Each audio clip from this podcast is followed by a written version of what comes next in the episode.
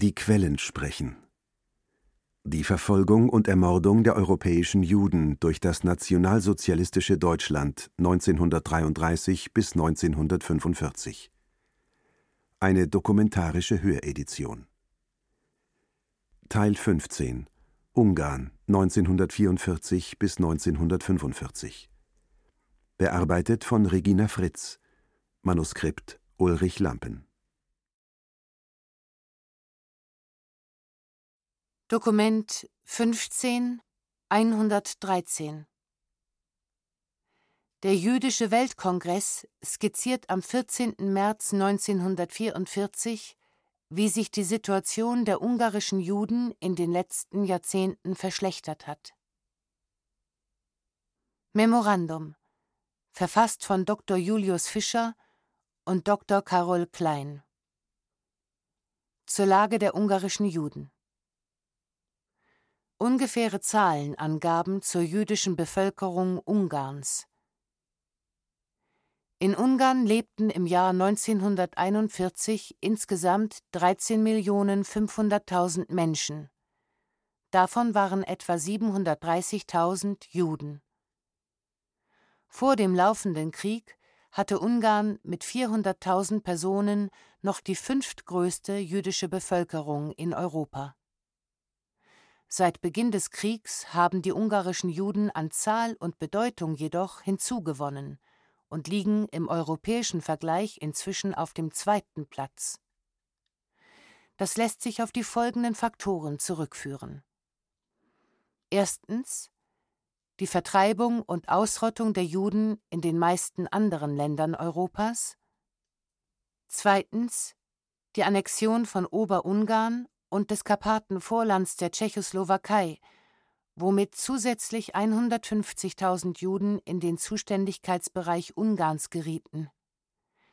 Die Annexion des nördlichen Teils Siebenbürgens in Rumänien, wodurch weitere 180.000 Juden hinzukamen schließlich die Wiederbesetzung der Gebiete, die Ungarn nach dem vergangenen Krieg an Jugoslawien verloren hatte, was die jüdische Bevölkerung noch einmal um 20.000 Personen vergrößerte. Dokument 15115 Der US-Geheimdienst führt am 22. März 1944 die Anwesenheit von einer Million Juden in Ungarn als einen Grund für die deutsche Besetzung an. Kodiertes und verschlüsseltes Telegramm. Zur Bearbeitung Washington. Zur Kenntnisnahme Algier und London. Am 19. März, offenbar vom 18. auf den 19. März, führten die Nazis einen strategisch motivierten Putsch in Ungarn durch. Dieser vollzog sich in Abwesenheit des Regenten, Getzis, Chotois und Sombateis die in Hitlers Hauptquartier gefahren waren, um den Abzug der ungarischen Truppen von der sowjetischen Front zu fordern. Drei Gründe sollen die Deutschen zu diesem Schachzug veranlasst haben. Erstens, sie wussten von den laufenden Verhandlungen zwischen den Engländern und der ungarischen Regierung. Zweitens, man wollte eine Wiederholung der Badoglio-Affäre in Ungarn verhindern. Drittens, aus deutscher Sicht erschien die Anwesenheit von knapp einer Million Juden im Rücken ihrer Truppen unerträglich. Die Regierung ist zurückgetreten. Unter den von den Deutschen Verhafteten sind die Abgeordneten Roschoy, Peyer und Wojciech sowie der Direktor der Nationalbank Leopold Boronjoi.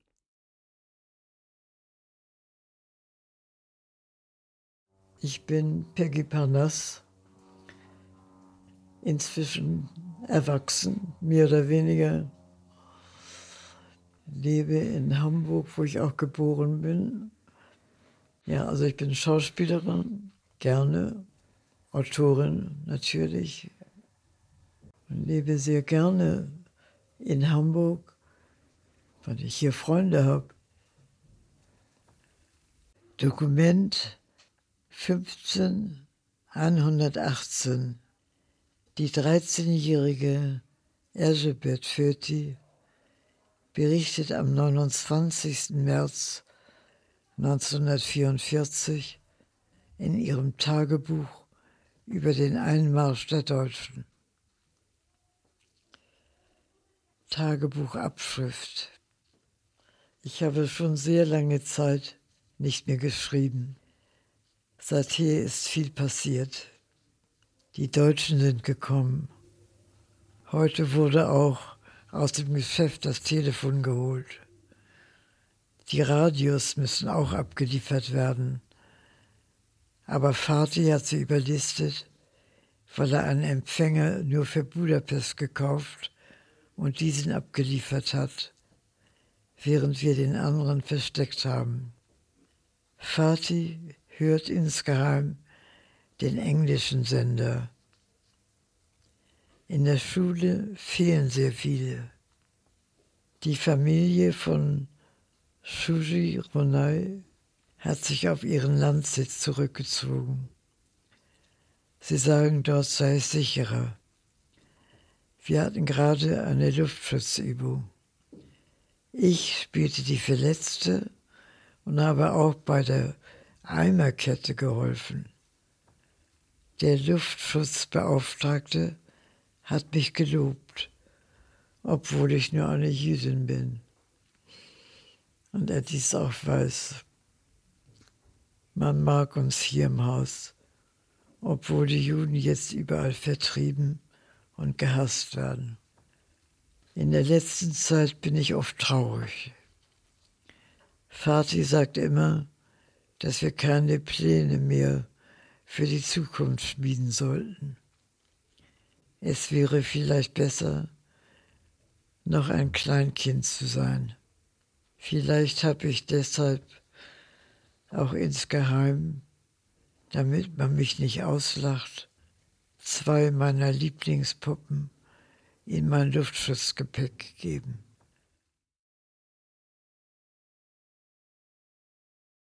Dokument 15122 Eshti Uyshak Interview mit dem künftigen Staatssekretär Laszlo Endre vom 31. März 1944 über die Lösung der Judenfrage in Ungarn.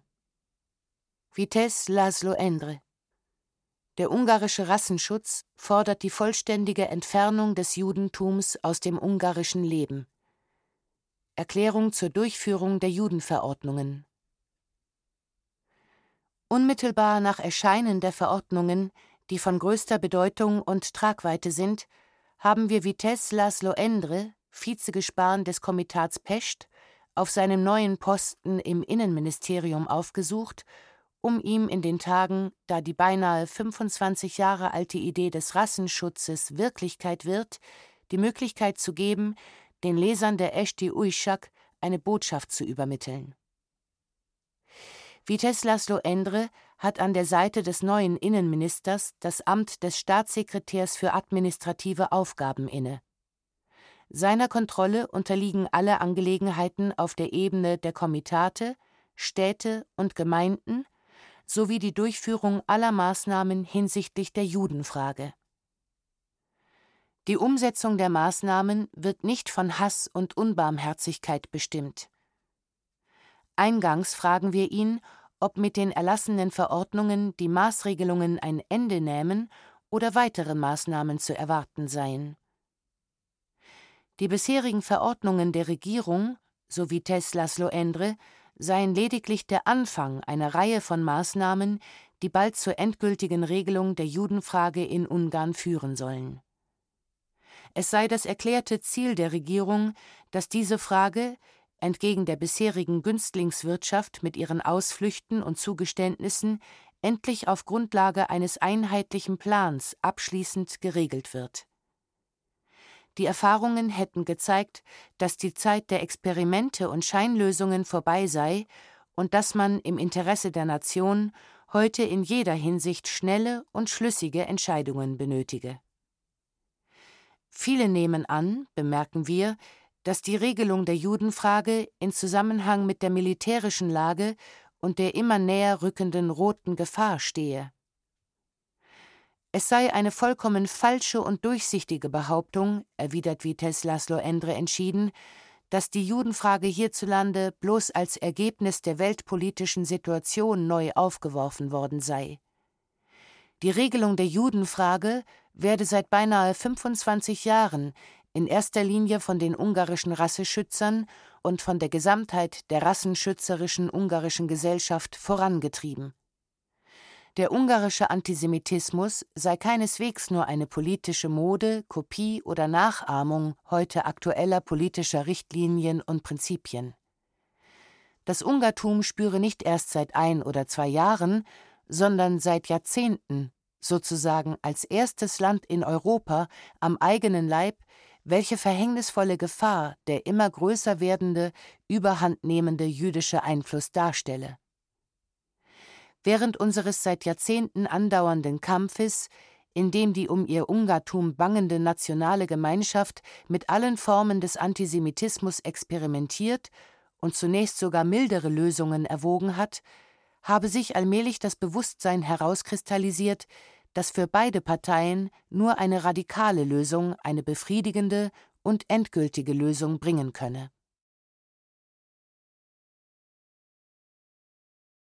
Dokument 15129 Staatssekretär Laszlo Borki ordnet am 7. April 1944 die Konzentration der Juden und die Enteignung ihres Vermögens an. Verordnung des Innenministeriums Entwurf betrifft Zuweisung der Wohnstätten für Juden. Die königlich-ungarische Regierung wird das Land innerhalb kürzester Zeit von den Juden befreit haben. Ich ordne an, diese Bereinigung für jeden Landesteil separat durchzuführen. Im Ergebnis sollen alle Juden, unabhängig von Geschlecht und Alter, in die ihnen zugewiesenen Sammellager eingeliefert werden. Ein Teil des in den Städten und in größeren Siedlungen lebenden Judentums wird später in den von den Polizeibehörden zugewiesenen Judenhäusern bzw. Ghettos untergebracht. Ausnahmen bilden Juden mit Fachausbildung, die in kriegswichtigen Betrieben, Tagebauen und größeren Unternehmen sowie Gutshöfen arbeiten und deren sofortige Ablösung für die Produktion hinderlich wäre in nicht kriegswichtigen Betrieben, Tagebauen und Unternehmen müssen die jüdischen Arbeiter jedoch sofort ersetzt werden. Und an die Spitze wird aus dem Personal des entsprechenden Unternehmens, Betriebs usw. So der dafür geeignetste Mann mit voller Befugnis gesetzt. Diese Personen werden von Kommissionen benannt, die von den Bezirken entsendet werden. Für den Ersatz der Arbeiter jüdischer Abstammung haben die Behörden bereits jetzt Sorge zu tragen. Sobald sich eine Möglichkeit zur Ablösung ergibt, damit diese möglichst schnell vollzogen wird, müssen die für das Gebiet zuständigen Verwaltungsbehörden sich darum kümmern, soll sofort ein möglichst fachlich ausgebildeter Verwalter ernannt und mit der Leitung des Betriebs oder des Unternehmens mit voller Befugnis beauftragt werden. Die für das Gebiet zuständige Polizei und die königlich-ungarische Gendarmerie führen das Sammeln der Juden durch. Die deutsche Sicherheitspolizei wird als beratendes Organ vor Ort sein. Der reibungslosen Zusammenarbeit mit dieser ist besondere Aufmerksamkeit beizumessen. Geld und Wertgegenstände, Gold, Silbergegenstände, Aktien usw. So werden von den oben erwähnten Organen in Gewahrsam genommen und gegen eine Quittung und Gegenquittung, in der die Gegenstände kurz aufgeführt werden, den städtischen Behörden und den Gemeindepräfekturen ausgehändigt.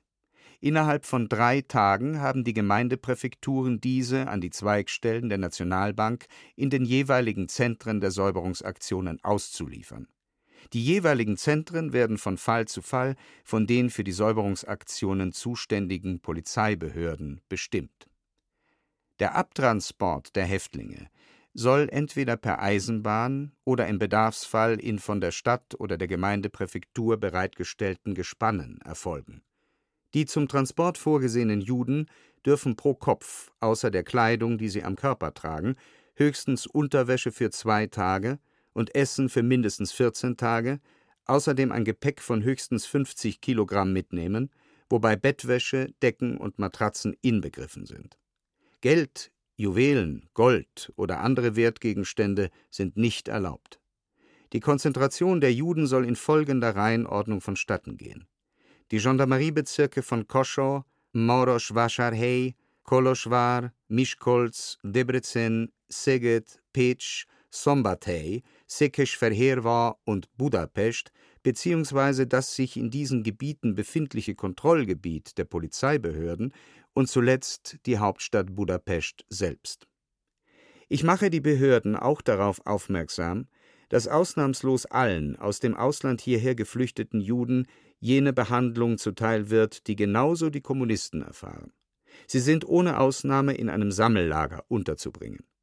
Dubiose Juden sind ebenfalls in Sammellager einzuliefern. Die Klärung erfolgt dort. Diese Verordnung ist streng vertraulich zu behandeln. Die Leiter der Behörden bzw. der Kommandanturen tragen dafür Verantwortung, dass niemand vor Beginn der Säuberungsaktion davon erfährt.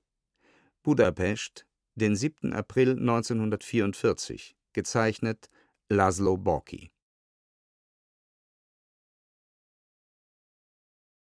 Dokument 15132 Jeno Zagrodzki bittet am 10. April 1944 darum, sich von seiner jüdischen Ehefrau scheiden lassen zu dürfen, um seine Arbeit als Beamter zu behalten. Handschriftlicher Brief an Staatssekretär Laszlo Endre. Eure Durchlaucht, Herr Staatssekretär. In der heutigen Ausgabe der Madjoschak erschien die Erklärung eurer Durchlaucht über die Entfernung der Beamten mit einer jüdischen Ehefrau. Bitte verzeihen Sie, dass meine Wenigkeit gewissermaßen als interessierte Partei um eine verständnisvolle Maßnahme in dieser Frage bittet. Wir wissen wohl, dass eure Durchlaucht, wenn auch unerbittlich, so immer auch gerecht sind. Mein Fall stellt sich kurz gefasst wie folgt dar. Ich habe eine Frau jüdischer Abstammung geheiratet. Aber wir leben seit dem 20. Dezember 1938 getrennt und haben, Gott sei's gedankt, keine Kinder. Während der vergangenen fünf Jahre habe ich ständig die Scheidung forciert. Ohne Ergebnis. Ich habe mich immer nach einer Herrschaft gesehnt, die dies ermöglichen würde. Ich habe körperlich und seelisch ungeheuer viel gelitten. Gerade deshalb bin ich erwartungsgemäß ein überaus überzeugter Antisemit geworden, der mit Hosianna jede antijüdische Maßnahme begrüßt. Sobald es eine entsprechende Regelung gibt, werde ich umgehend den Scheidungsantrag einreichen. Meine Bitte wäre also, uns kinderlose, urchristliche Beamte, die seit Jahren von ihren jüdischen Ehefrauen getrennt leben und fortwährend die Scheidung betreiben, gefälligerweise als Ausnahme zu betrachten. Auf der Grundlage des neuen Gesetzes sollten sie innerhalb einer begrenzten Frist ihren Scheidungsantrag einreichen dürfen. Wir haben sicher Fehler gemacht, sind aber längst erwacht und haben in der Tat jede Verbindung zum Judentum abgebrochen, auch wenn wir in Ermangelung einer gesetzlichen Grundlage die formelle Trennung nicht vollziehen konnten. Hochachtungsvoll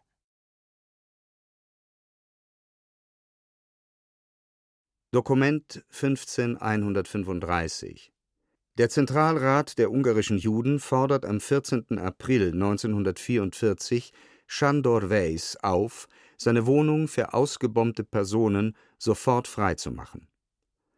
Auf den Befehl der zuständigen Behörden. Sehr geehrter Herr Sándor Weiss, Budapest Hiermit erheben wir Anspruch auf Ihre Wohnung im fünften Bezirk in der Czaki-Straße 13, dritter Stock, Tür 11, zugunsten von Personen, die aufgrund von Bombardierungen ihren Wohnraum verloren haben. Wir bitten Sie, unserem Vertreter, der Ihnen unseren gegenwärtigen Beschluss aushändigen wird, umgehend mindestens einen Schlüssel für jeden Wohnungseingang zu überlassen. Sie sind verpflichtet, diese Wohnung noch am heutigen Tag bis 16 Uhr nachmittags unter Zurücklassung ihres Mobiliars zugunsten der Ausgebombten zu verlassen. Sie sind verpflichtet, in der Wohnung so viele Einrichtungs- und Gebrauchsgegenstände zu hinterlassen, Betten mit Bettbezügen, Schränke, Tische, Stühle, Lampen, Oberbekleidung, Unterwäsche, Küchenausstattung, Teller, Essbesteck, Kochtöpfe usw., so wie die zum Einzug bestimmte Familie unabdingbar benötigen wird. Alle ihre übrigen Sachen sowie Lebensmittel können sie mitnehmen. Sie sind verpflichtet, über das hinterlassene Mobiliar eine Inventarliste in zweifacher Ausfertigung zu erstellen. Ein Exemplar ist bis 20 Uhr des heutigen Tages in die Wescheleni-Straße 7, zweiter Stock, siebter Bezirk im Goldmarksaal abzugeben. Beim Verlassen der Wohnung sind Sie verpflichtet, die Türen selbst zu versiegeln. In Ihrem eigenen Interesse sollten auf der Inventarliste deutlich, mit höchster Genauigkeit Ihr Name, die genaue Adresse der verlassenen Wohnung und ihre neue Anschrift vermerkt sein. Da die Wohnungen in Verbindung mit schwerwiegenden Konsequenzen in der oben genannten Weise und zum genannten Zeitpunkt überlassen werden müssen, tragen Sie selbst Sorge für Ihre vorübergehende Bleibe, da wir Ihre endgültige Unterbringung erst innerhalb von zwei bis drei Tagen gewährleisten können. Alle mobilen Gegenstände, die Sie nicht hinterlassen, sollten Sie entweder in Ihre neue Wohnung mitnehmen oder vorübergehend anderswo deponieren. Wir wiederholen. Allen, die diesem Befehl nicht oder verspätet Folge leisten, droht, gemäß der behördlichen Erklärung, sofortige Verhaftung.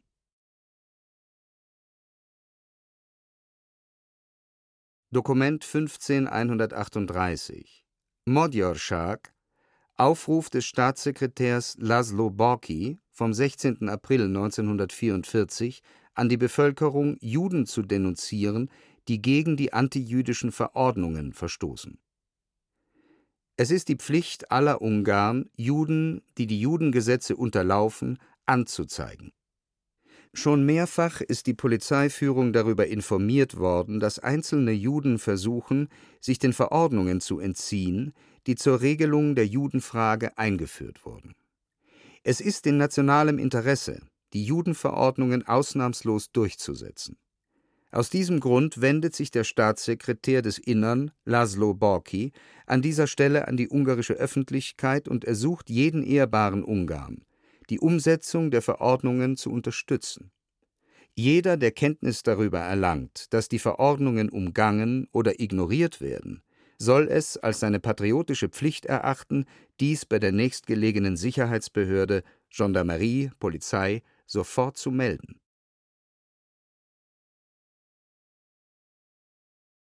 Dokument 15 164 Eine Familie aus Eger beschreibt am 10. Mai 1944, wie sie sich auf den Umzug ins Ghetto vorbereitet. Handschriftliche Postkarte von einer unbekannten Familie an den Rechtsanwalt Dr. Viktor Hormosch. Meine Lieben, ich schreibe diese Karte mit einer Zeitung auf den Knien, denn es ist schon alles gepackt. Wir warten noch auf die Übernahme des Inventars, damit das Esszimmer, wo wir all unsere Möbel hingebracht haben, versiegelt werden kann. In der Frühe waren sie schon einmal hier, aber wir waren noch nicht fertig. Niemand ist in der Lage, das alles in einem Tag zu schaffen. Heute schlafen wir noch hier, und ich hoffe, ich kann die Pakete morgen schon in die neue Wohnung schicken, zu Regina Bloss, Weißnäherin, Ussoda-Gasse, der Tochter von. Es gibt einen Eingang neben dem Tor des alten Bades und einen zweiten im alten Erdbeergarten. Ein Durchgangshaus also. Es handelt sich um eine sehr saubere, hübsche Dreizimmerwohnung aber wir sind etwa 18 Personen, darunter fünf Kleinkinder. Sie hat uns eine Nachricht geschickt, dass wir zu ihr kommen sollen. Im Augenblick schaut die Küche, wo die Koffer und Töpfe herumstehen, aus wie nach einem Tatarenfeldzug. Sämtliche Lebensmittel können mitgenommen werden. Nach zwei Wochen übernimmt der Judenrat die Reste, denn es soll eine Volksküche eingerichtet werden.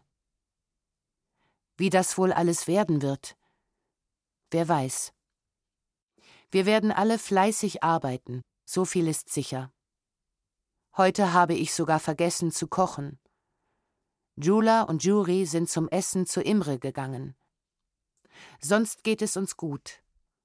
Lotzi und Jula werden in der Nachbarschaft wohnen, wohl auch Imre. In drei verschiedenen Häusern. Wenn Imre nur zu Hause bliebe, aber ich glaube es nicht. Er ist tagsüber in der Praxis und kommt erst abends nach Hause. Auch so ist es gut. Er soll bloß in Eger bleiben. Jury wird unsere Sachen auf kleinen Wagen vorfinden, damit der Transporteur weniger Arbeit hat. Wenn er überhaupt nur kommt, denn er hat sehr zu tun. Ich hoffe, euch beiden geht es gut. Wir küssen euch und Miklosch. Dokument 15174 Das Auswärtige Amt übermittelt am 17. Mai 1944 Hitlers Absicht, jüdisches Eigentum zu nutzen, um die ungarische Bevölkerung zur Mithilfe bei der Judenverfolgung zu motivieren. Telegramm Geheime Reichssache, gezeichnet Altenburg. Für Reichsbevollmächtigten persönlich. Der Herr Reichsaußenminister Joachim von Ribbentrop lässt Sie verständigen, dass der Führer sich dahin geäußert hat, dass, wenn in Ungarn Einheimische uns bei den Maßnahmen gegen die Juden behilflich seien, wir vielleicht aus jüdischem Kapital diesen Einheimischen Dotationen geben könnten. Dadurch würde die Mitarbeit der Ortseinwohner aktiviert werden. Dokument 15186 Eberhard von Tadden informiert am 26. Mai 1944 das Auswärtige Amt über seinen Aufenthalt in Budapest und über die geplanten Maßnahmen gegen Juden. Schreiben Geheime Reichssache die Judenfrage in Ungarn wird, wie ich bei meinem kurzen Aufenthalt in Budapest feststellen konnte, mit lebhafter Unterstützung der ungarischen Staatssekretäre Endre Laszlo und Bocki im Eiltempo einer Lösung entgegengeführt. Im Einzelnen ergibt sich Folgendes. Die ungarische Regierung hat der Verbringung aller nach ungarischem Gesetz als Juden anzusehenden ungarischen Staatsbürger in die Ostgebiete zugestimmt. Zurückbehalten werden sollen lediglich 80.000 Juden, die unter Bewachung durch die ungarische Armee zum Arbeitseinsatz in ungarischen Rüstungsbetrieben gelangen sollen. Die Gesamtzahl der Juden in Ungarn wird unter Zugrundelegung der ungarischen Begriffsdefinition des Juden auf 900.000 bis eine Million geschätzt. Davon befinden sich etwa 350.000 in Budapest. Man hat zunächst mit einem umfangreichen antijüdischen Gesetzgebungswerk begonnen, um die Entjudung des politischen Lebens, der Wirtschaft usw. So sicherzustellen. Diese Gesetzgebungsarbeit wird laufend weiter ausgebaut. Gleichzeitig wurde im gesamten Lande, mit Ausnahme der Stadt Budapest, mit der Ghettoisierung der Juden begonnen. Im Wesentlichen wurden diese Maßnahmen bereits zum Abschluss gebracht. Budapest selbst wurde durch einen Polizeikordon gesichert, so dass im Rahmen des Möglichen illegale Ausreisen von Juden unterbunden werden. Sodann wurde an der Süd- und Südostgrenze ein 30 Kilometer breiter Streifen von Juden überhaupt geräumt und mit der Konzentrierung von Juden in großen Sammellagern in den Nordostprovinzen begonnen diese Konzentrierungsmaßnahmen führten zur Erfassung von rund 320.000 Juden, von denen seit 15. Mai täglich 12.000 bis 14.000 ins Generalgouvernement zur Verladung gelangen. Bis zum 24. Mai mittags waren 116.000 Juden abtransportiert. Der einsetzende Abtransport hat unter den Juden in den übrigen Gebietsteilen Ungarns insbesondere in Budapest, erhebliche Erregung ausgelöst. Trotz der unmittelbar bevorstehenden Radikallösung ließ man daher, wie vorstehend erwähnt, die Gesetzgebungsmaschine auf vollen Touren laufen und ließ gleichzeitig durch den Judenrat in Budapest bekannt geben, dass sich die Maßnahmen nur auf die Juden in den Ostgebieten erstreckten, die ihre jüdische Eigenart behalten hätten, und nicht, wie die Juden in den übrigen Gebietsteilen, madiarisiert seien. Das Gesetzgebungswerk zeige deutlich, dass man hinsichtlich der übrigen ungarischen Gebiete anders verfahren werde, denn sonst sei dieses Gesetzgebungswerk ja überflüssig. Ob zufolge dieser Propaganda oder aus anderem Grunde mag dahingestellt bleiben, jedenfalls ist das Judentum in den übrigen ungarischen Gebieten bisher, trotz des beginnenden Abtransports, schließlich ruhig geblieben. Man rechnet jedoch allgemein bei den SS-Dienststellen mit gewissen Schwierigkeiten, sobald die Konzentrierungs- und Abtransportmaßnahmen auch in den anderen Provinzen anlaufen. In diesen Tagen findet unter Vorsitz des ungarischen Innenministers, der hiermit erstmalig sich selbst in der Judenfrage in den Vordergrund stellt, nach bisheriger Zurückhaltung, eine Sitzung der Obergespane, Gendarmeriekommandeure usw. Der nördlichen und nordwestlichen Provinzen statt, in denen die Verwaltungsstellen die Weisungen für die Konzentrierungsarbeit in ihren Provinzen entgegennehmen sollen. Am 7. Juni wird sodann mit der Konzentrierung in diesen Gebieten begonnen. Anschließend werden die gleichen Maßnahmen im Süden und Südwesten durchgeführt werden. Mitte bis Ende Juli glaubt man dann Budapest selbst in Angriff nehmen zu können. Dokument 15 188 Der Leiter der Presseabteilung des Auswärtigen Amts regt am 27. Mai 1944 an, als Vorwand für die Deportation der Budapester Juden Sprengstofffunde zu fingieren. Notiz Geheime Reichssache Gezeichnet Dr. Schmidt, Berlin Notiz für Herrn Staatssekretär. Durchschlag für Herrn Botschafter von Rintelen. Aus einer recht guten Übersicht über die laufenden und geplanten Judenaktionen in Ungarn entnehme ich, dass im Juni eine Großaktion auf die Budapester Juden geplant ist. Die geplante Aktion wird in ihrem Ausmaß im Auslande große Beachtung finden und sicher Anlass zu einer heftigen Reaktion bilden. Die Gegner werden schreien und von Menschenjagd und so sprechen und unter Verwendung von Gräuelberichten die eigene Stimmung und auch die Stimmung bei den Neutralen aufzuputschen versuchen. Ich möchte deshalb anregen, ob man diesen Dingen nicht vorbeugen sollte, dadurch, dass man äußere Anlässe und Begründungen für die Aktion schafft, zum Beispiel Sprengstofffunde in jüdischen Vereinshäusern und Synagogen, Sabotageorganisationen, Umsturzpläne, Überfälle auf Polizisten, Devisenschiebungen großen Stils mit dem Ziele der Untergrabung des ungarischen Währungsgefüges. Der Schlussstein unter eine solche Aktion müsste ein besonders krasser Fall sein, an den man dann die Großrazzia aufhängt.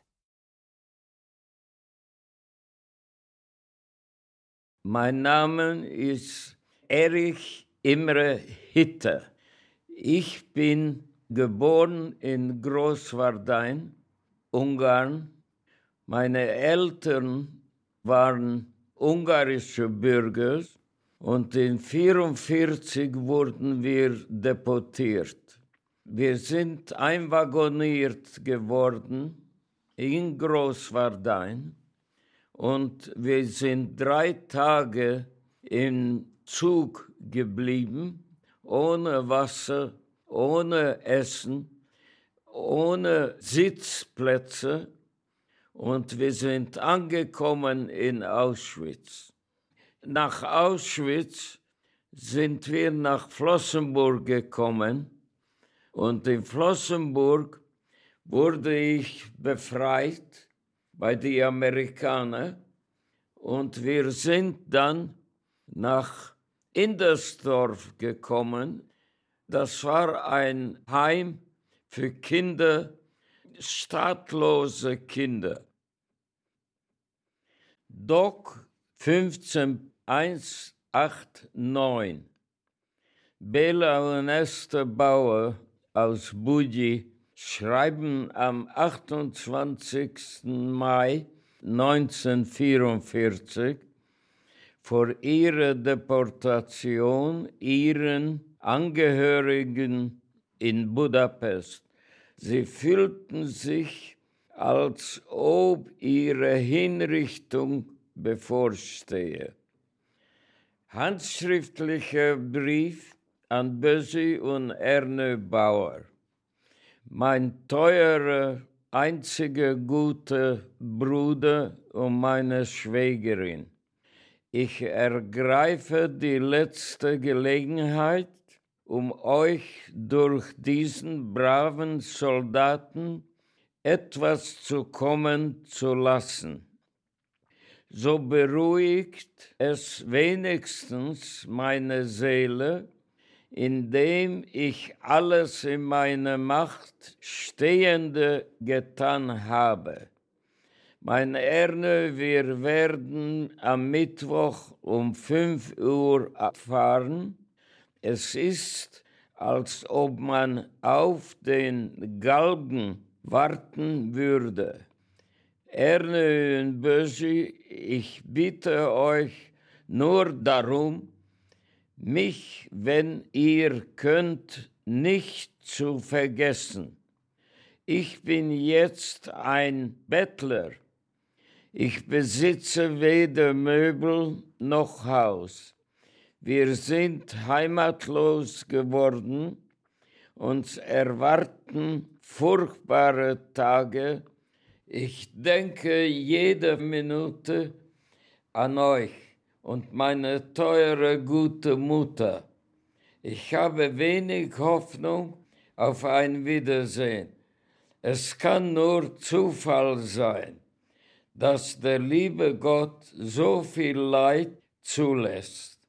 Ich umarme die Gesa Lili Tommy und dich. Kuss von deinem unglückseligen Bruder und deiner Estike.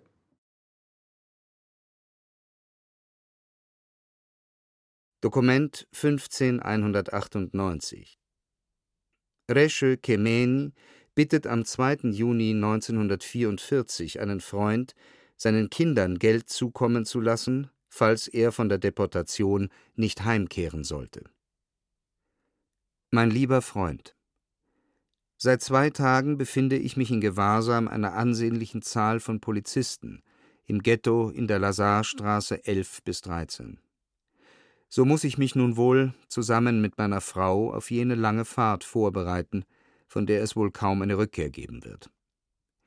Wir wurden bereits vor zwei Tagen von unseren Kindern, Clara, 19 Jahre alt, Miklosch, 15 Jahre alt, getrennt.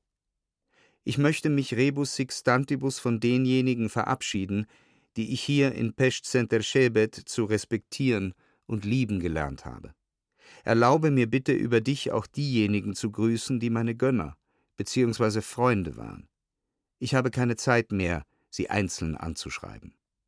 Seit 1. Juni 1944 bin ich kaum noch Gerechtigkeit begegnet, und ich glaube, dass ich auch in naher Zukunft mit einer solchen Begegnung nicht mehr rechnen kann. Ich war und bin, seitdem ich im Ghetto lebe, vielen menschenunwürdigen Demütigungen ausgesetzt. Denke nicht, lieber Freund, dass ich aus Feigheit nicht zum Revolver greife. Das ist keine Feigheit, sondern eher das Gegenteil. Solange meine Frau am Leben ist, habe ich das Gefühl, so etwas nicht tun zu können. Meine Tochter Clara und mein Sohn Miklosch sind als Arbeiter in der ungarischen Wirkwarenfabrik Lea beschäftigt. Im Moment sind sie noch mit Geld versorgt. Ich hatte ihnen mein ganzes Geld gegeben, da wir laut Befehl keinen Heller mitnehmen durften. Ich gehe jedoch davon aus, dass, wenn sie am Leben bleiben, die Zeit kommen wird, da sie ein paar Pengö benötigen werden. Diesem Brief lege ich sechs Sparbücher bei, auf denen aus Restgeldern ungefähr 240 Pengö liegen. Ich bitte dich sehr, diese aufzubewahren und sie ihnen zu übergeben, wenn sie Geld brauchen. Außerdem lege ich eine von der ungarischen Allgemeinen Versicherungsgesellschaft ausgestellte Lebensversicherungspolice in Höhe von 600 Dollar bei. Wenn du die Nachricht über meinen Tod erhältst, lass dir diese Summe für die Kinder ausbezahlen. Im Vertrag ist auch das Kriegsrisiko abgesichert und im Falle eines Unfalls bezahlt das Unternehmen die doppelte Prämie. Wenn ich mich bis zum 31. Dezember 1944 weder persönlich noch per Brief bei dir gemeldet habe, teile, lieber Freund der ersten ungarischen Versicherungsgesellschaft, doch mit, dass ich den Beitrag von 102 Pengö aufgrund meiner Deportation ins Ausland nicht einzahlen kann und dass es überhaupt heißt, dass sich der Versicherungsnehmer auf einem anderen Planeten befindet. Vielleicht werde ich doch noch einmal die Möglichkeit haben und Gelegenheit finden, dir meine Dankbarkeit für deine mir und meinen Kindern gegenüber an den Tag gelegte Güte zu erweisen. In freundschaftlicher Liebe.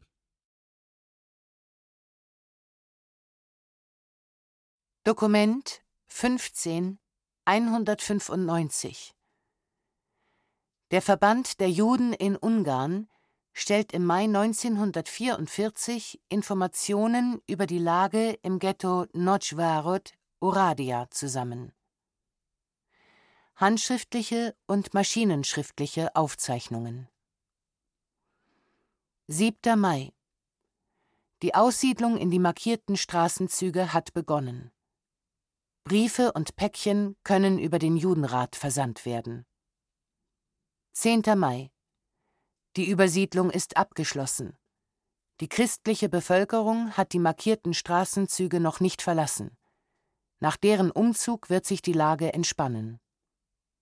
14. Mai Notschwarod Die Menschen aus Notschwarod sind im sogenannten Großen Ghetto in den für sie vorgesehenen Straßen untergekommen. Die Juden aus dem Komitat Bihor wurden im sogenannten Kleinen Ghetto untergebracht, das sich außerhalb der Stadt am Standort der Stadtreinigung befindet. Die Unterbringung erfolgte dort in Wirtschaftsgebäuden, in den Wohnungen der Unteroffiziere, in Ställen und nicht überdachten Räumlichkeiten. Die Lage im kleinen Ghetto ist verzweifelt. Ein Teil der Internierten durfte nichts mitnehmen. Die Essensversorgung ist katastrophal. Sie, die Ghettobewohner, bekommen täglich 70 Gramm Brot, mittags eine Suppe und abends schwarzen Kaffee. Die christliche Bevölkerung darf sich dem Ghetto überhaupt nicht nähern. Seit einigen Tagen ist die Bewachung von der Polizei an die Gendarmerie übergegangen. Seither verschlechtern sich die Verhältnisse sehr. Im großen Ghetto ist die Lage etwas erträglicher, weil die Juden hier in Wohnungen untergebracht sind, obwohl die Überfüllung auch hier unglaubliche Ausmaße hat. Die Versorgung hat seit Sonntag angeblich die Stadt übernommen. Meldung aus Ungvar. Die Juden aus Irmi Haifovo wurden nach Notschwarod gebracht. 31. Mai. Es wird bestätigt, dass die in der alten Vorstadt konzentrierten 6.000 bis 7.000 Juden von dort aus mit mehreren Zügen abtransportiert worden sind.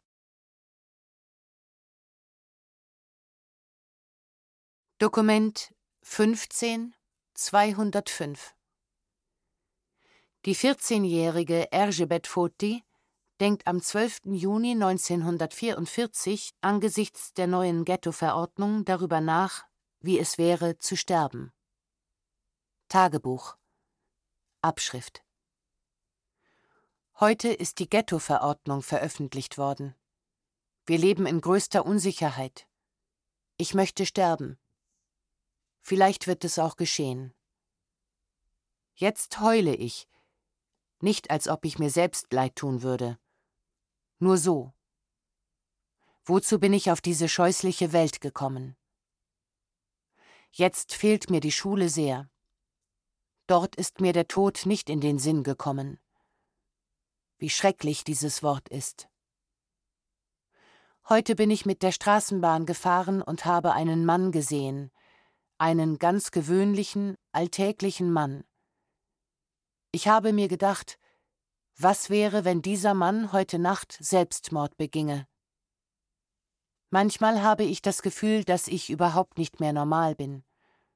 Wenn ich nur wüsste, wie es mit mir weitergeht, wo ich enden werde, ob ich überhaupt noch sein werde. Ich grüble darüber schon seit wer weiß wie vielen Nächten nach. Ich bin lebensmüde. Ich bin blöd. Ich bin nicht normal.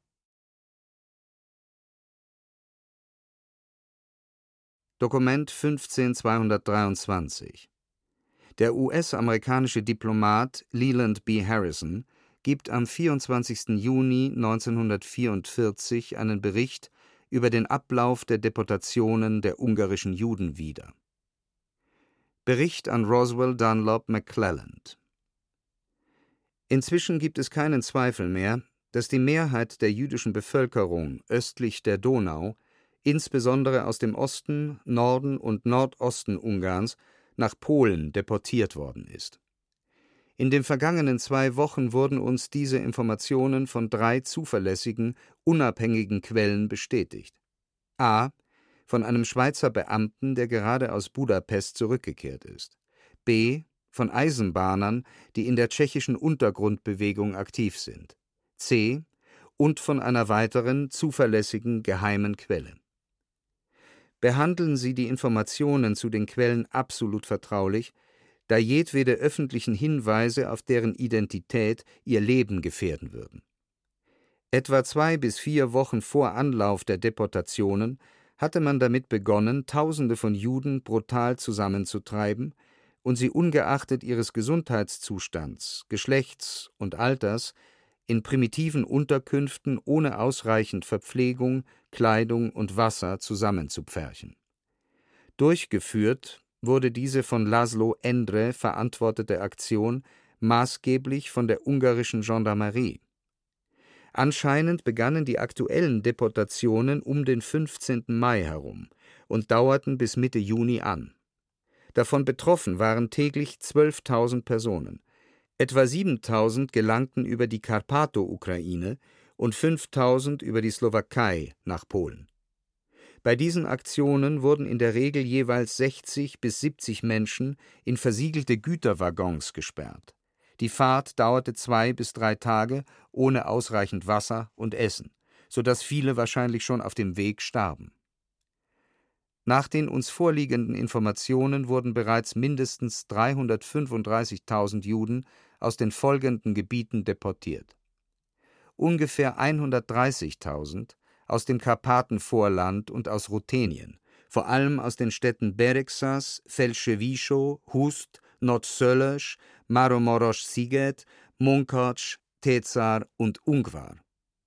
Etwa 90.000 aus Siebenbürgen, aus Besterze, Desch, Koloschwar, Moroschwajarhei, Notbanja, Notvarot, Sasregen und Silez im Norden aus Koschokoschau, Djöndjös, Chaturaya Uihei und Charoshpotok. Etwa 75.000 aus der Thais-Region, Kishwarda, Matesolko, Notkaroi, Nirethaso und Satmar Nemeti. Eine Quelle berichtet darüber hinaus von annähernd 20.000 Juden, die aus einzelnen Städten im südlichen Ungarn deportiert worden seien, darunter Batschko, Bojo, Notchkonischo, Uividek und Sobotko und von Vorbereitungen aus Duna Serdahei, Djör, Komarum, Mischkolz, Petsch und Sombathei, wo man die Menschen bereits zusammengetrieben hat. In Budapest und Umgebung wurden bereits 350.000 Juden konzentriert. Diese Aktion begann am 16. Juni und war am 21. abgeschlossen. Sie wurden in beschlagnahmten Häuserblocks untergebracht die wie ein Schachbrett angeordnet sind, so dass es keinen Schutz vor Bombenangriffen gibt. Um die 15.000 hat man in einem in einem Industriegebiet an der Donau gelegenen Ghetto in Újpest in der Nähe von Budapest zusammengepfercht. Die innerhalb der Stoja-Regierung für die Verfolgung von Juden verantwortlichen Personen sind Laszlo Endre, vormals Unterpräfekt im Bezirk Pest, jetzt Innenministerium, Laszlo Borki, ebenfalls Innenministerium, und Ondor Jarosch, Innenminister. Es bestehen kaum Zweifel, dass viele ungarische Juden in das Vernichtungslager Auschwitz, Oświęcim und nach Birkenau, Reuschko im westlichen Oberschlesien gebracht werden.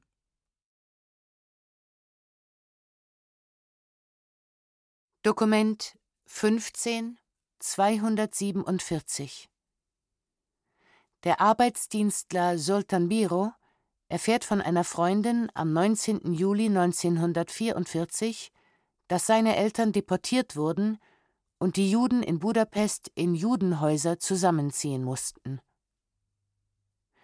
Handschriftliche Feldpostkarte von Frau Endre Ratz, gezeichnet Morgit. Mein teurer Solli, deine Karte vom 6. habe ich erhalten. Deine Nachrichten haben mich sehr geschmerzt. Leider sind deine Informationen richtig, denn deine Eltern sind tatsächlich nicht mehr an ihrem einstigen Wohnort zu erreichen. Sie haben ihn am 16. Juni verlassen. Aus Szeged bekam ich noch eine Karte. Seitdem nichts mehr. Mein Solli, ich denke, ich muss nicht in Einzelheiten gehen, um meine Gefühle zu beschreiben. Ich denke Tag und Nacht an sie und fühle mich völlig hilflos. Alle sind fort. Nur Lotzi und Ingenieur Friedmann sind geblieben. Ich korrespondiere ständig mit Lotzi, aber auch er weiß nichts. Meines Wissens sind die Giannios und alle anderen ebenfalls weg.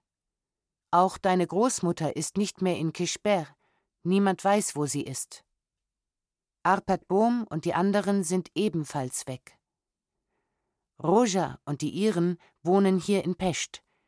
Inzwischen sind sie in die Würischmotti-Straße 4 umgezogen, da das Haus, in dem sie lebten, nicht zum Judenhaus erklärt worden ist. Ich konnte bleiben. Eine weitere Familie wurde in das andere Zimmer eingewiesen. Mein Teurer, passe um deiner Mutter willen sehr auf dich auf. Ich küsse dich Millionenmal mit inniger Liebe.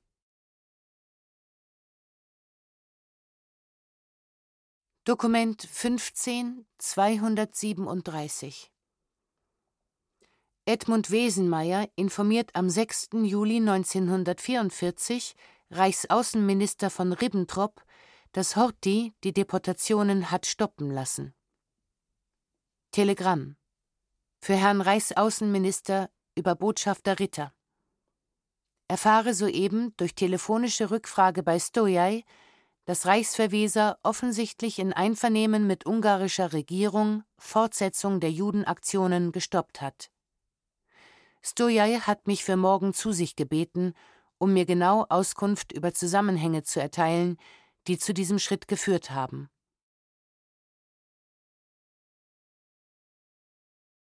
Dokument 15245 Ministerpräsident Dömer Stoyay informiert am 13. Juli 1944 die Botschaften über die ausländischen Interventionen zugunsten der ungarischen Juden und die Aussetzung der Deportationen.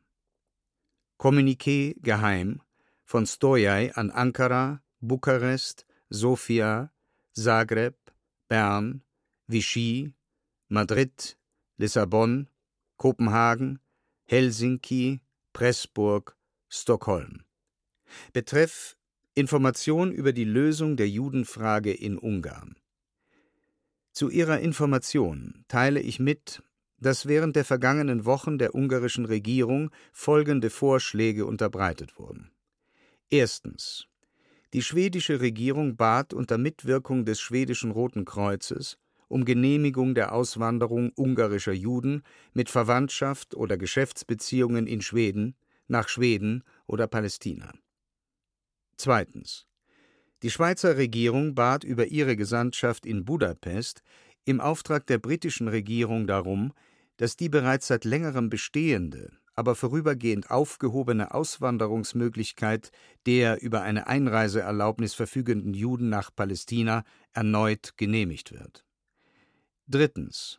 Die amerikanische Behörde für Kriegsflüchtlinge empfahl unter Vermittlung der Schweiz über unsere Botschaft in Bern die Unterstützung der sich in Ghettos und Lagern befindlichen Juden durch das Rote Kreuz sowie die Verschickung von jüdischen Kindern unter zehn Jahren nach Palästina. Die ungarische Regierung hat unter Würdigung dieser humanitären Initiativen und nach sorgfältiger Erwägung ihre Zustimmung zu den obigen Empfehlungen erteilt. Auf ihr Ersuchen hin erteilte die deutsche Regierung den Auswandernden die Erlaubnis zur Durchreise durch deutsche und von Deutschland besetzte Gebiete. Solange die oben beschriebenen Aktionen laufen, wird die Verschickung ungarischer Juden zur Arbeit im Ausland ausgesetzt. Dokument 15 246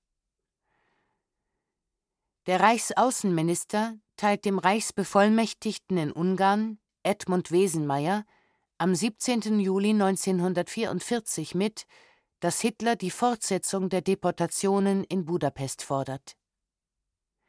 Telegramm von Ribbentrop Ich bitte Sie, sofort nach Erhalt dieses Telegramms den Reichsverweser aufzusuchen und ihm im Namen des Führers mündlich Folgendes zu eröffnen.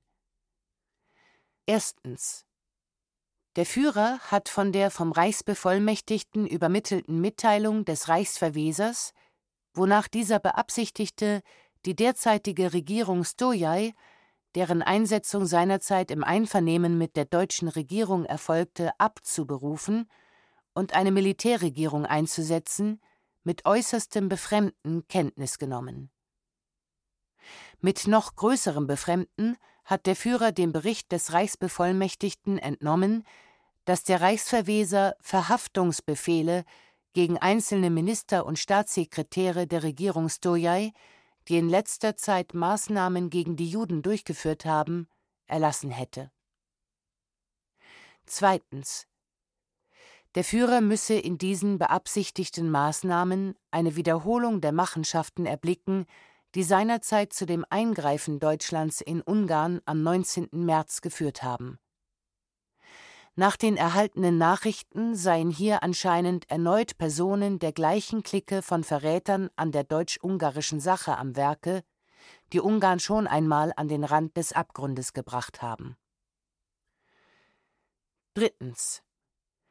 Der Führer müsse in jedem Vorgehen gegen die Regierung Stojai einen Bruch des am 19.03. beschlossenen neuen politischen Kurses in Ungarn sehen und in dem jetzigen Existenzkampf Europas um seine Zukunft jedes Abweichen von dem im März beschrittenen Wege als glatten Verrat an der europäischen Sache betrachten. Er werde in diesem Fall den Reichsbevollmächtigten Gesandten Wesenmeier sofort abberufen und diejenigen Maßnahmen ergreifen, die eine Wiederholung solcher Vorfälle in Ungarn ein für allemal ausschließen. Viertens. Sollte irgendein Mitglied der uns in allen Einzelheiten genau bekannten Clique innerhalb und außerhalb der Burg, die den Reichsverweser, wir zweifelten nicht gegen seinen Willen, wie ja aus der Zurücknahme der Maßnahmen nach der aufklärenden Besprechung mit Gesandten Wesenmeier hervorgeht, zu seinem Vorgehen bestimmt hat, noch einmal in Ungarn in irgendeiner Form politisch hervortreten oder sich zu betätigen versuchen, so würde der Führer den Betreffenden sofort durch den SD verhaften und innerhalb von 24 Stunden justifizieren lassen. Fünftens. Der Führer erwarte, dass nunmehr ohne jedes weitere Verzögern die Maßnahmen gegen die Budapester Juden von der ungarischen Regierung durchgeführt werden, mit den Ausnahmen, die von der Reichsregierung auf Vorschlag des Gesandten Wesenmeier grundsätzlich der ungarischen Regierung zugestanden worden sind. Irgendeine Verzögerung in der Durchführung der allgemeinen Judenmaßnahmen darf durch diese Ausnahmen aber nicht eintreten, andernfalls die Zustimmung zu diesen Ausnahmen vom Führer wieder rückgängig gemacht werden müsste.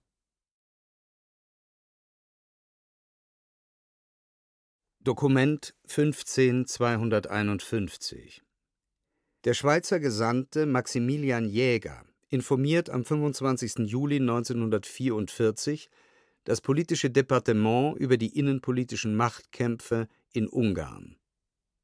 Schreiben streng vertraulich, gefälligst nicht zu reproduzieren, der Schweizerischen Gesandtschaft Budapest an den Chef des Eidgenössischen Politischen Departements und Vizepräsidenten des Bundesrats Pilet Goulart, Bern. Herr Bundesrat, durch Kurzbericht hatte ich die Ehre, Ihnen zu melden, dass ich aus meiner erneuten Besprechung mit dem ungarischen Reichsverweser die Überzeugung gewinnen konnte, dass Admiral Horthy mit der Politik der heute am Ruder befindlichen Regierung nicht in allen Punkten einig geht und vor allem die bisherige Judenpolitik des Kabinetts Stoyai desapprobiert. Seit Wochen findet ein innenpolitischer Kampf statt um die Beseitigung oder wenigstens um eine wesentliche Modifizierung der jetzigen Regierung. Des Reichsverwesers Plan wäre, an die Spitze des Kabinetts einen Militär zu stellen, der die Portefeuilles an parteilose Fachminister verteilen würde.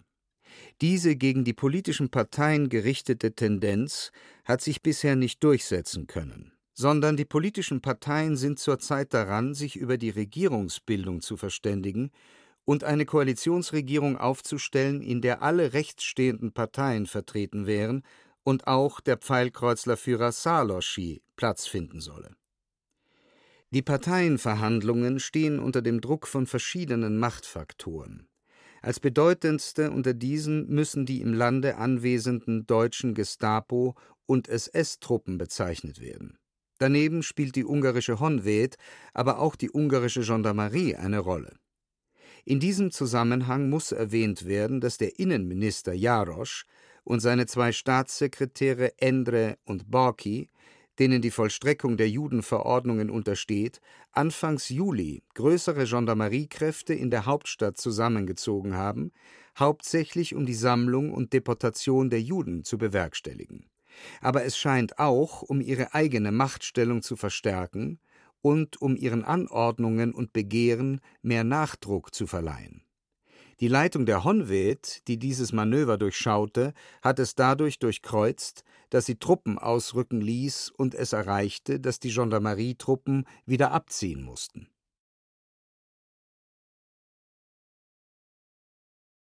Dokument 15 275 Mogdolner Gergely berichtet zwischen dem 15. und 17. Oktober 1944 über die chaotischen Tage des politischen Umbruchs.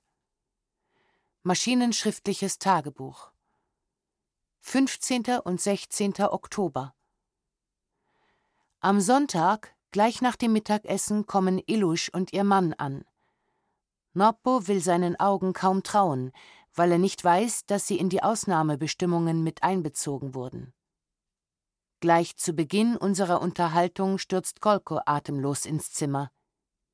Im Rundfunk wurde gesagt, es gebe einen Waffenstillstand. Wir alle rennen vor die Küche in den Hof. Es wird die Proklamation von Horthy ausgestrahlt. Er habe um einen Waffenstillstand angesucht, weil die Kriegslage hoffnungslos sei. Wir setzen uns alle vor die Küche im Hof hin. Noppo, Ilusch, Peter und ich hören zu. In der ersten Minute mit großer Freude. Aber wir erkennen sofort, dass das böse Ende erst noch kommt. Plötzlich ruft Bolly an und weist uns darauf hin, dass im Radio etwas Verdächtiges ausgestrahlt werde. Wir hören, dass Veresch die Truppen angewiesen hat, weiterzukämpfen, da es vorläufig nur Verhandlungen gebe. Dann Generaloberst Karoy Berekfi werde sofort nach Budapest bestellt. Bolli sagt, er sei sicherlich ein Pfeilkreuzler. Und in der Tat. 17. Oktober. In der Frühe gehe ich ins Büro. In den Straßen scheinbare Ruhe, Maschinengewehre, Deutsche. Pfeilkreuzler rasen mit Deutschen in Autos umher und stolzieren mit ihren dilettantisch hochgehaltenen Gewehren herum. Bei den Brücken Geschütze, Soldaten. Viele ungarische Soldaten tragen die Armbinde der Pfeilkreuzler. Im Büro erzählt man, dass es gestern etwa die Hälfte der Mitarbeiter nicht geschafft habe, zur Arbeit zu kommen, nur wer in der Nähe wohne, sei gekommen. Schreckliche Geschichten über die Kämpfe in der Nebsasstraße. Noch immer würden dort Tote herumliegen. Die Deutschen hätten die Burg mit Tigern gestürmt, zuerst das Radio besetzt. Die Hohenweds in der Burg hätten Widerstand geleistet. Auch bei der Kaserne der Leibgarde habe es heftige Schusswechsel gegeben, man habe dort angeblich den Reichsverweser verhaftet und nach Süddeutschland gebracht. Lokotosch habe man nach Wien überstellt. Der Terror ist hirnlos und ganz tragikomisch. Man räumt die jüdischen Häuser. Schreckliche Szenen. Bei uns im Büro, es war mal ein jüdisches Haus, hat man zwei Stockwerke geräumt. Der ehemalige Kommandant des Luftschutzes, Anwalt Kertes, wurde erschossen.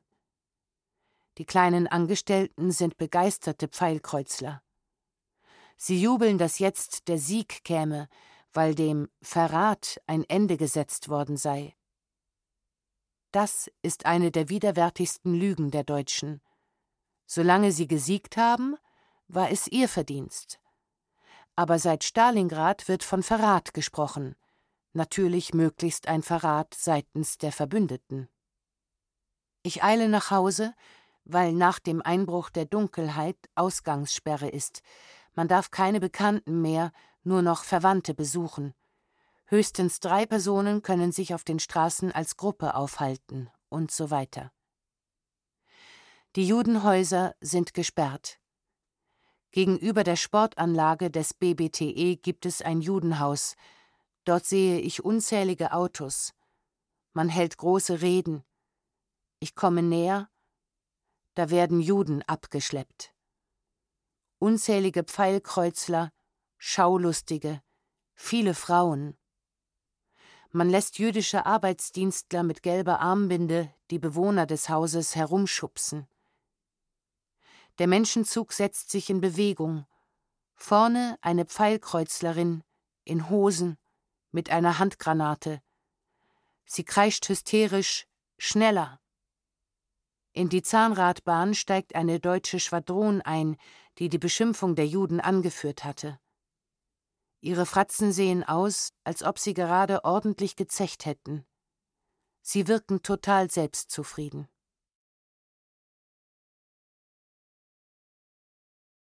Dokument 15276 Wesenmeier benachrichtigt das Auswärtige Amt am 18. Oktober 1944, Eichmann verhandele über die Übergabe von 50.000 jüdischen Arbeitskräften an das Deutsche Reich. Telegramm Mit geänderter politischer Lage ist auch Judenfrage hier in neues Stadium getreten. Obersturmbahnführer Eichmann, der auf Antrag hiesigen höheren SS- und Polizeiführers und Befehl des Chefs der Sicherheitspolizei heute nach Budapest zurückgekehrt ist, hat Verhandlungen mit ungarischen Stellen dahin aufgenommen, dass 50.000 männliche, arbeitseinsatzfähige Juden aus Budapest im Fußtreck zum Arbeitseinsatz nach Deutschland transportiert, weiters arbeitsfähige männliche Juden aus Budapest sofort zu militärischen Befestigungsarbeiten in Umgebung eingesetzt und übrige Juden insgesamt in ghettoähnlichen Lagern an Stadtperipherie konzentriert werden. Bereits seit gestern sind Einzelaktionen gegen Budapester Juden auch in Form persönlicher Ausschreitungen und Tötungen im Gange, die jedoch auf Anordnung neuer Regierung gestoppt werden sollen es wird ferner angestrebt, für jüdischen Arbeitsdienst, der teilweise noch in unmittelbarer Frontnähe eingesetzt ist, endlich straffere Beaufsichtigung und geeignetere Sicherungsmaßnahmen zu erreichen. Aus Veröffentlichungen neuer Regierung ist im Übrigen zu ersehen, dass auch bisherige Ausnahmejuden wieder zum Sterntragen verpflichtet werden. Gleiches gilt unter Androhung Bestrafung für Juden, die nach Horthy-Proklamation selbstständig Stern für ihre Person abgelegt bzw. an Judenhäusern entfernt hatten. Schließlich ist auch beabsichtigt, abschließende Provinzaktion gegen bisher ausgenommene oder verborgene Juden, einschließlich Mischlingsjuden, durchzuführen. Dokument 15 279 Margit Erdős benachrichtigt am 22. Oktober 1944 ihren Mann, dass sie aus Budapest weggebracht werde und ihren vierjährigen Sohn bei ihrer Mutter gelassen habe. Handschriftlicher Brief Meine einzige Liebe, mein teurer Djurka. Ich verabschiede mich, verabschiede mich erneut viel halte ich nicht mehr aus. Mein Herz ist schwach. Du bist bereits fort. Mein Teurer, es ist schon so lange her, aber keinen Augenblick habe ich aufgehört, auf dich zu warten. Jeden Tag, jede Stunde und jeden Augenblick. Jetzt muss ich fort, aber ich warte auch jetzt auf dich, womöglich mit einer noch größeren Sehnsucht und Liebe, aber mit noch weniger Hoffnung. Mein teuerster, kannst du dir das vorstellen? Ich habe gerade Abschied genommen von Peterchen, meinem einzigen Trost in diesen langen zwei Jahren. Ich habe ihn mit Jörike zur Mutter gebracht. Mein liebes Kind sagte, nicht wahr? Wir übernachten ja nur ein oder zweimal hier, dann holst du mich zusammen mit Vati ab. Dann hat er noch um ein großes rotes Auto gebeten. Mein Herz, ich weiß nicht, was ich schreiben soll. Werden wir in diesem Leben noch einmal zusammenkommen? Werden wir zu dritt zusammenleben? Wenn Gott es nicht will, dass wir uns wiedersehen, wenn ich nicht zurückkehre, befindet sich Peter bei der Mutter. Hoffentlich werden sie wenigstens die beiden beieinander lassen. Bitte zieh ihn nach bestem Ermessen groß, mit viel, viel Liebe, denn die braucht mein Ärmster sehr. Unsere Sachen, wenn Sie etwas davon übrig lassen, befinden sich größtenteils hier draußen im Keller in der Poschalojosch-Straße 52. Suche unbedingt meine Kneipenwirtverwandte auf. Mein teurer Dürriker, verzeih mir diesen Brief. Ich beende ihn sogleich, denn wenn ich nichts Schönes schreiben kann, sollte ich gar nichts schreiben. Noch einmal, sei mir nicht böse, wenn ich dich einmal verletzt haben sollte. Denkt immer an mich mit der Liebe, mit der ich auch an euch denke. Ich habe dich immer geliebt und liebe dich sehr, sehr. Immer die deine.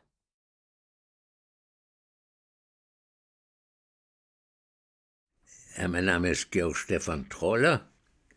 Ich bin in Wien geboren, 1921, und äh, bin dort äh, aufgewachsen in einer jüdischen Gemeinde, die nicht sehr orthodox war, aber fromm genug, um, naja, man nannte uns drei Tage Juden, weil wir die drei Feiertage gehalten haben, aber nicht viel mehr. Aber ich ging jeden Sonnabend, Samstag, in Tempel zum Jugendgottesdienst, ging nachher ins Gymnasium und war in der siebten Klasse, also eine Klasse vor der Reifeprüfung, als der Anschluss vollzogen wurde und ich wurde ausgeschult. Und das war das Ende meiner Bildung auf die nächsten zehn Jahre hinweg. Dokument 15 291 Otto Kommoy bedankt sich am 27. November 1944 bei Scholli Meyer für seine Hilfe, aber hat keine Hoffnung mehr, ungarische Juden zu retten. Brief. Sehr geehrter Herr Direktor, ich habe nur wenige Minuten Zeit, um Ihnen zu schreiben, da ich erst in der letzten Stunde die Nachricht von Dr. Kastner erhielt, dass ich die Möglichkeit habe, Ihnen schreiben zu können. Darum nur in aller Kürze. Das Schicksal des ungarischen Judentums nähert sich seinem Ende. Es ist kaum zu erwarten, dass aus seinem kleinen Bruchteil es die Gegenwart überleben wird können. Wir stehen hier machtlos den Ereignissen gegenüber und haben die Hoffnung, dass ihrerseits etwas Entscheidendes erreicht werden könnte, sozusagen ganz verloren. Das Einzige, das wir mit ihrer Hilfe zu erreichen trachten, ist, die Leiden zu mildern, Kinder zu überretten, Kranken und Greisen die letzten Tage erträglicher zu gestalten. Die Erhaltung des Bestandes ist heute nur mehr leerer Wahn. Ich weiß, Sie haben, Herr Direktor, Unmenschliches, Übermenschliches geleistet, um uns zu helfen. Wir sagen Ihnen innigsten Dank dafür. Nicht Ihr Wille war es, an welchem es mangelte. Die Verhältnisse waren stärker als Ihre Kräfte. Mit diesem Bewusstsein gehen wir unserem Schicksal entgegen. Ihr sehr ergebener. Dokument 15317 Samuel Schönberger äußert im Mai 1945 seine Verzweiflung darüber, dass er das Schicksal seiner Familienangehörigen nicht kennt. Meine süße Julischka, teure Emike, teure Erzike, teure Gorbika, liebes Omachen. In der heutigen Zeitung lese ich, dass Hitler tot ist und dass euer Hauptpeiniger aus der Ziegelfabrik, Gendarmenoberst Ziladi, am Galgen endete. Und doch verspüre ich keinerlei Genugtuung. Ich wünsche niemandem den Tod, ich wünsche mir nur euer Leben und dies mit einer unbeschreiblichen Herz- und seelenzerreißenden Intensität. Meine Freunde sagen mir, ich sei in keiner guten Verfassung, dass ich auf mich aufpassen solle, denn bis die meinen zurückkehrten, werde ich abgemagert sein, man wird nichts von mir vorfinden. Aber wie soll ich auf mich aufpassen? Wie kann man fließendem Wasser befehlen, rückwärts zu fließen? Das geht doch nicht, nicht wahr? Es ist nicht möglich, nicht an euch zu denken. Es ist nicht möglich, mich nicht um euch zu zerquälen, da ich nicht wissen kann, nicht weiß. Lebt ihr noch? Wer ist geblieben von euch? Und wenn ihr am Leben seid, in welcher Gefahr seid ihr? Welche Gefahr droht euch in jeder Minute, jeder Stunde des Tages? Am 30. April erkrankte ich an Grippe und heute, am 3. Mai, hatte ich den ganzen Tag kein Fieber mehr. Die Schwägerin von Benze fuhr am 1. Mai ab, am gleichen Tag trafen Benzes Ehefrau und Tochter ein. Die beiden haben mich gepflegt und gefüttert und mir geholfen, als ob wir Geschwister wären. Und trotzdem habe ich mich wie ein vertriebener Hund gefühlt. Obwohl ich ein eigenes kleines Zimmer für mich habe. Und ihr, meine Teuren, meine Süßen. Wo legt ihr eure erschöpften Häupter nieder, wenn auf dem Weg nach Hause oder irgendwo an einem unbekannten Ort einer von euch krank wird. Dr. Dickmann und seine Frau waren mehrmals bei mir und waren so lieb. Und wer behandelt euch? Wer stärkt, wer beruhigt euch? Wie werdet ihr nach Hause finden? Wenn dies überhaupt möglich ist, wenn ihr noch am Leben seid. Dieses quälende, ätzende, verzehrende Wenn, dieses Gedankenkarussell, diese seelensprengende Qual, dieses bohrende Wenn. Das ist es, was es so unerträglich macht. Seitdem ich weiß, dass diejenigen, die in der Hölle auf dem Dachboden der Ziegelfabrik waren, ohne jeden Zweifel nach Auschwitz verschleppt worden sind, quält es mich mehr, als wenn ich im Voraus das genaue Datum und die Stunde meines Ablebens wüsste. Der nun beinahe sechs Jahre andauernde Krieg wird innerhalb von Tagen auch offiziell zu Ende gehen. Es wird bei der Rückkehr ruhiger sein und bessere Voraussetzungen geben, und langsam werden diejenigen ankommen, die ankommen können, diejenigen, die noch am Leben sind. Ich warte. Ich werde lange warten. Wenn ich Nachrichten von euch bekomme, werde ich auch geduldig sein. Wenn nicht, werde ich versuchen, alles Mögliche zu tun, jede Nachricht und jede Spur zu finden. Wenn ich bis Herbst nichts von euch gehört habe, werde ich selbst die blasseste Spur von euch verfolgen. Ich würde bereits jetzt losgehen. Gehen? Ich würde zu euch rennen, euch entgegenrennen. Ich befürchte jedoch, wir würden uns verfehlen. Im Herbst muss ich davor dann keine Sorge mehr haben. Im Herbst werde ich losgehen, wohl wissend, dass ich niemals hierher zurückkehre.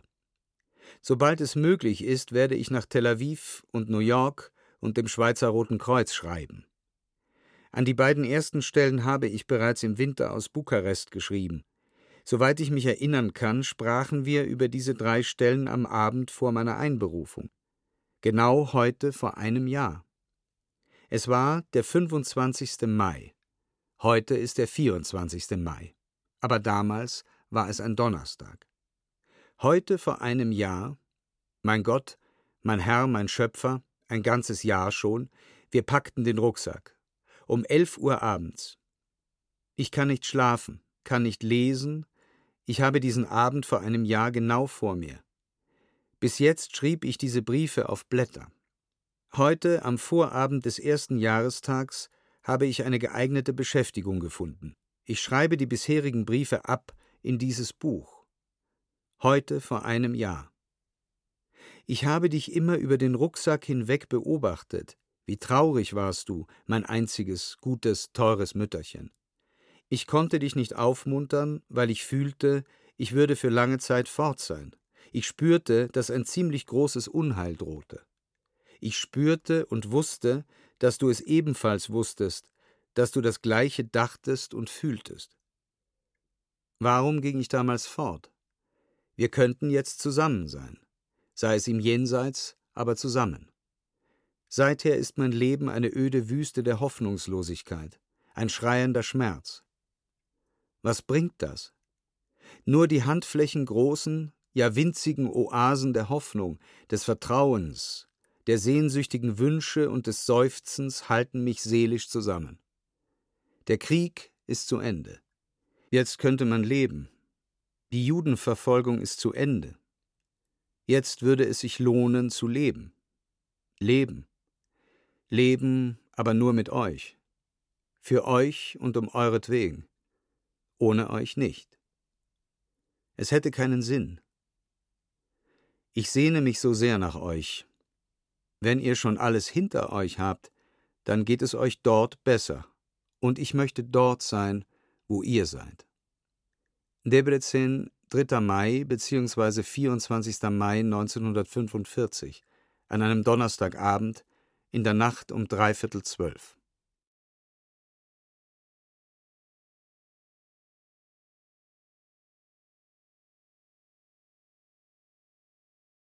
Die Quellen sprechen.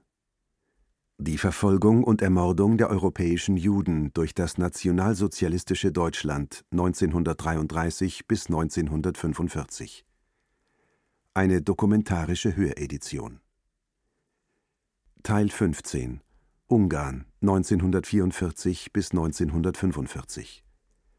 Bearbeitet von Regina Fritz. Manuskript Ulrich Lampen. Mit Wiebke Puls, Michael Rotschopf, der Zeitzeugin Peggy Parnass und den Zeitzeugen Erik Imre Hitter und Georg Stefan Troller. Ton und Technik Susanne Herzig. Assistenz Stefanie Ramp, Pauline Seiberlich. Regie Ulrich Lampen. Produktion Bayerischer Rundfunk in Zusammenarbeit mit dem Institut für Zeitgeschichte Edition Judenverfolgung 1933 bis 1945 2023. Redaktion Katharina Agathos